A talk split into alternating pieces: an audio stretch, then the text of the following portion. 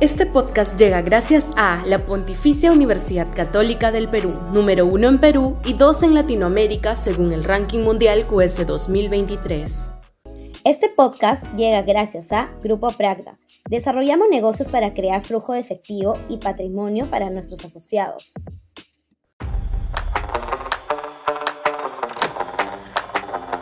Gobierno se inclina a la derecha. Sudaca, Perú.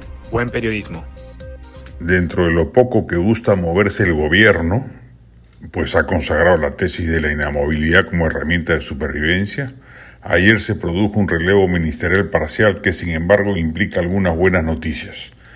Los cambios de Alex Contreras del MEF y Oscar Vera del Ministerio de Energía y Minas son bienvenidos. Su reemplazo por José Aristi y Rómulo Mucho supone un upgrade, y aunque habrá que verlo en la cancha, parece venir bien también el ingreso de Juan Carlos Castro en el Ministerio del Ambiente. El ingreso de Walter Astudillo en defensa, particularmente, no parece revestir ninguna acción modificatoria de, las, modificatoria de las políticas del sector. Se comenta que estamos frente a una división de poderes que Otaro, la premier superviviente, ha designado a Aristi Mucho y que Nicanor Boluarte a Castro y Astudillo. Puede ser. Entre ambos se distribuyen las cuotas palaciegas alrededor de la presidenta.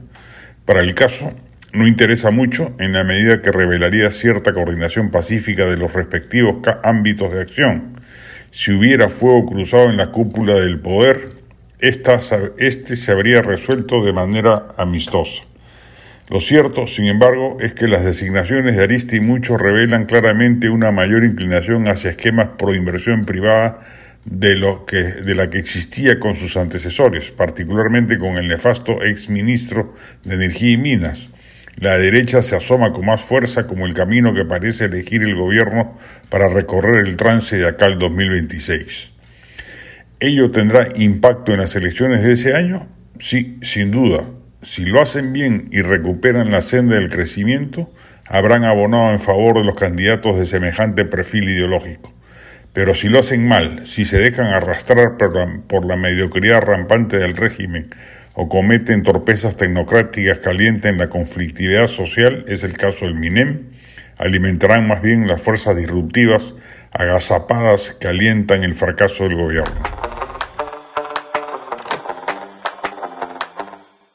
Este podcast llega gracias a la Pontificia Universidad Católica del Perú, número uno en Perú y dos en Latinoamérica según el ranking mundial QS 2023. Este podcast llega gracias a Grupo Pragda. Desarrollamos negocios para crear flujo de efectivo y patrimonio para nuestros asociados.